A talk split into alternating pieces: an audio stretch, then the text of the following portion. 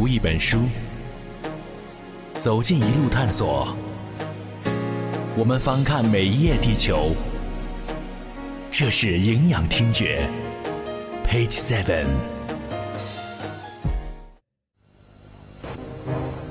命令各舰装填实弹，准备战斗。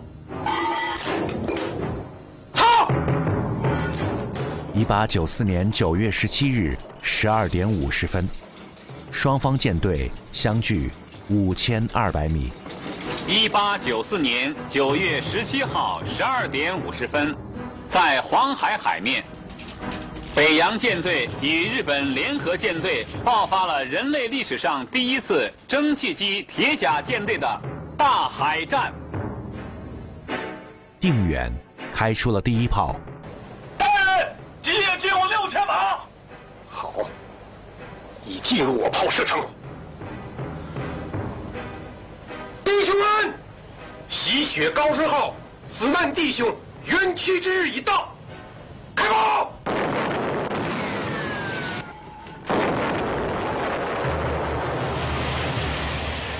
请记住，这是第一炮，来自我们旗舰的第一炮。根据当时就在定远上的随行英国船员戴勒尔说，由于这一炮的放出，定远上的飞桥，也就是指挥台，被我们自己大炮的后坐力震塌了。正是这一炮，让丁汝昌从飞桥上跌下，摔成了重伤。丁大人，哎，大人，十二点五十三分，日本旗舰松岛号进至北洋舰队三千五百米，发出了日本舰队的第一炮。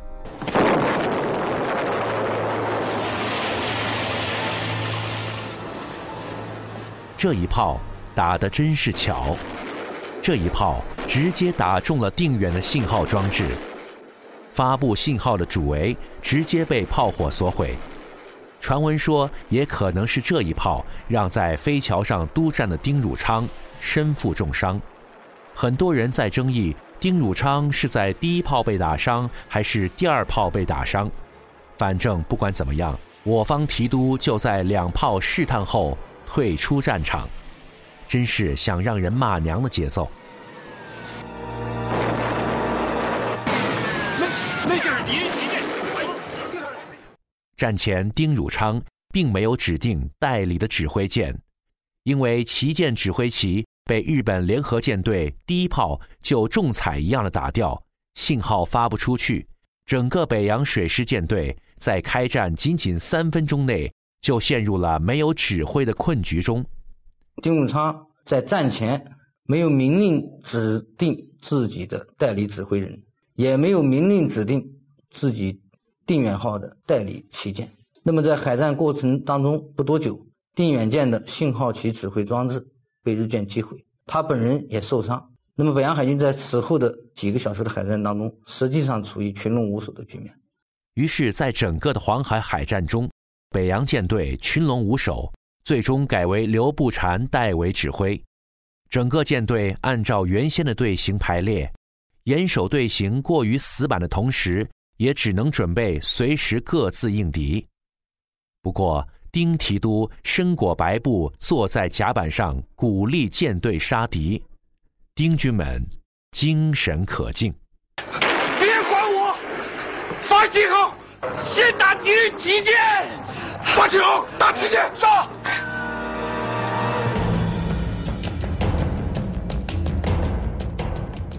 日本舰队第一游击队首先盯住的是超勇和扬威。超勇与扬威在北洋十舰中配置最差，船龄都在十三年以上。虽然两舰极力抗击，但始终敌不过日本舰队的合力。超勇、扬威多次中弹，其中一颗炮弹直接命中超勇舱内，引起大火，扬威也同时起火。按原计划，集中我们快速巡洋舰的力量，打沉超勇和扬威号。是。在日本舰队不断的炮击下，超勇逐渐倾斜，孤立无援的超勇在日舰的炮火集中攻击下，于下午两点二十三分最终沉没。杨威由于和超勇属于同一小队，伤势过重，全舰烈火熊熊，也只好撤离战场，转到浅水区自救。日本方面，比瑞号被定远号击中，赤城号也被定远号击中，最没有战斗力的西京丸被打得几乎瘫痪。整个对比下来，我们有两舰脱离战斗，日本有三舰离开战场。现在的对比是八比九，北洋水师有八艘，日本还剩九艘。下午三点四十分。定远呼中一炮，定远要集中力量救火，而此时日本舰队趁机向定远扑来，炮击越来越频繁。千钧一发之时，镇远上前掩护，而邓世昌带领的致远号也上前迎敌。我军已沉两舰，而敌舰一艘未沉。日本舰队全仗着吉野，击沉到我北洋水师就可获胜。开快船冲下去，用鱼雷。虽然定远安全了，但致远受到重创，即将沉没。邓世昌见到日本吉野横行无忌，决定要撞向吉野。再不行就撞击，一定要撞沉他。不过在还没有撞到吉野的时候，被密集的火力击沉。插播一段，大家熟知的邓世昌撞向吉野的英勇被人赞扬，以身殉国。不过，影视作品中所提到他叹息到要与志远一起沉到海底，并且暗犬入水的大义凛然，是真的吗？Page Seven 查到当时美国船员马吉芬现场看到的情况笔录，他说道：“邓世昌入水后。”本能地抓住了一块木板求生，可是他的狗却向邓世昌游来，以至于邓世昌没有办法抓住木板，沉到海底。所以历史中所记载的邓世昌按犬入水的典故，也许不是真的。但是你也可以怀疑现场的目击者马吉芬。读一本书，走进一路探索。我们翻看每一页地球，这是营养听觉，Page Seven。回到现场，现在的比例是七比九，我们又少了一件。邓世昌和志远沉了以后，上一次参加丰岛海战的纪远，也就是上次逃跑的方伯谦的那艘纪远号，再一次选择了逃跑，往旅顺逃去。广甲见到后，随着纪远一起逃跑。转舵，退出战区。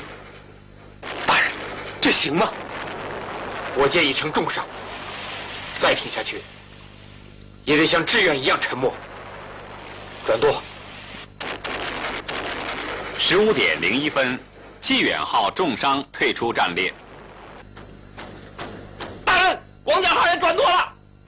十五点零三分，广甲号退出战列。这个拐点的出现，让战局优势很快转向了日本联合舰队。现在的比例是五比九，我们有五艘，日本还有九艘。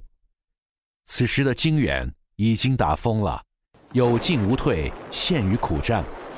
有四艘敌舰联手攻击他。难免一死，死在今日，死得其所。日本的武士军刀要一个个逐步斩砍北洋水师。经远在和敌舰不到两千米时，被吉野等四舰击中，在烈焰中沉没。在日舰第一游击队围攻下，经远号起火，于十五点十三分沉没。现在的比例。是四比九，我们只剩下定远、镇远、靖远和来远。司令长官，到现在为止，我们已击沉北洋舰队超勇、扬威、致远、经远四艘巡洋舰，加上逃脱的济远和广甲，北洋舰队已损失六舰，还剩四舰，也都负重伤。我们呢？我军赤城、比瑞、西京丸重伤，已失去战斗力，退出战斗。好，好极了。我们的主力还在，而他们的主力已经损失了一半这就是因为我们一开始打毁了他旗舰上的信号旗，使他丧失了统一的指挥。命令各舰集中所有火力，打沉他的旗舰。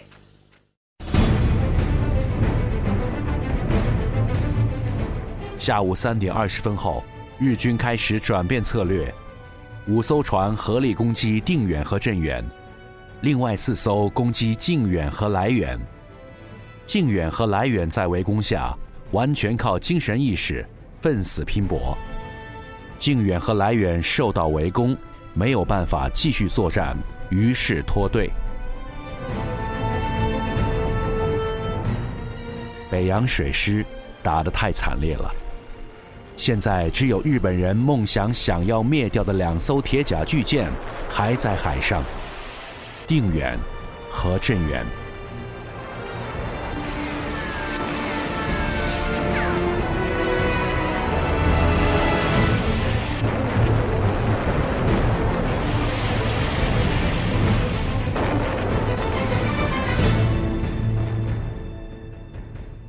你可以想象那个画面吗？两艘船在海中央，对手是整个日本联合舰队。Page Seven 不想煽情的描述画面感人，因为没人见过这种场景。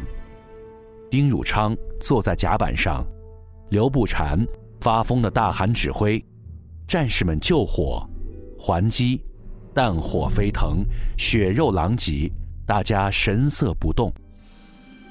定远和镇远是亚洲第一铁甲舰。当身处绝境时，北洋水师的定远和镇远巍然屹立，像黄海上的两座山。就是海战中有一个很戏剧化的场面，就是在北洋海军状况最差的那个时刻，定远、镇远就扎在那个战场上都不动了，不航行了，跟日本人在对抗。你现在听见的是目前中国历史上唯一一次舰队作战。我们要向英雄们致敬。坚持，坚持！伊东佑亨已经惊了。为什么？为什么就击不沉定远和镇远呢？他太结实了。我不信打不沉的。日本舰队受到重创，要么重伤，要么小损，没有一艘幸免。但是。定远和镇远的弹药就要打光了，定远只有三炮，而镇远只剩下最后两炮了。丁军们，我舰已无炮弹。战斗即将以最为悲壮的局面收尾，可是大逆袭的场景就要出现。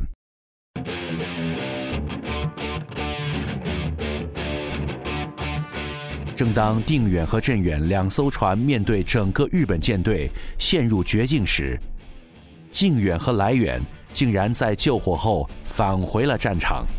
他们没有逃跑，只是脱队，现在回来了。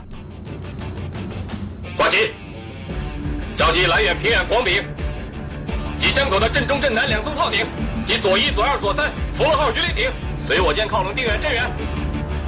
虽然来的都是小将，但整个士气朝向了北洋水师。定远和镇远依然像《海贼王》里的白胡子一样立在海里。北洋水师的其他舰艇围着他们，重新组成队形。伊东佑亨累了，也有些害怕了，怕再被北洋水师的小鱼雷艇打一个袭击。命令，撤。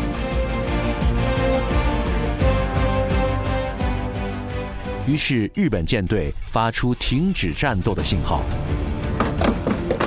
弟兄们，弟兄们，敌敌舰已经撤逃，追下去，打沉他们，哪怕打沉一艘也好啊！对，就是撞，也撞沉一艘。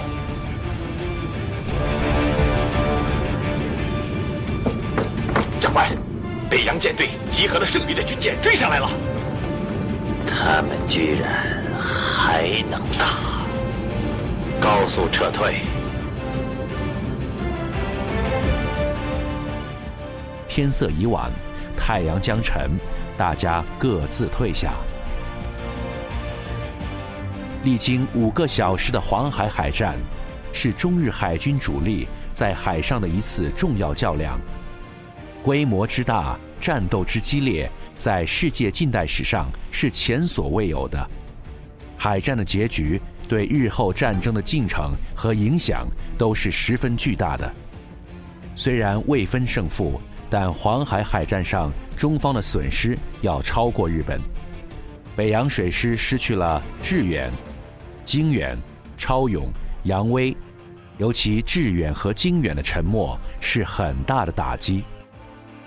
日本联合舰队虽然也受到重创，但是一艘未沉。加上丰岛海战，北洋水师已经失去了五艘巡洋舰，铁甲舰队整整少了一扇翅膀，整体实力受到严重的下滑。而北洋水师接下来将面临着更为严峻的挑战。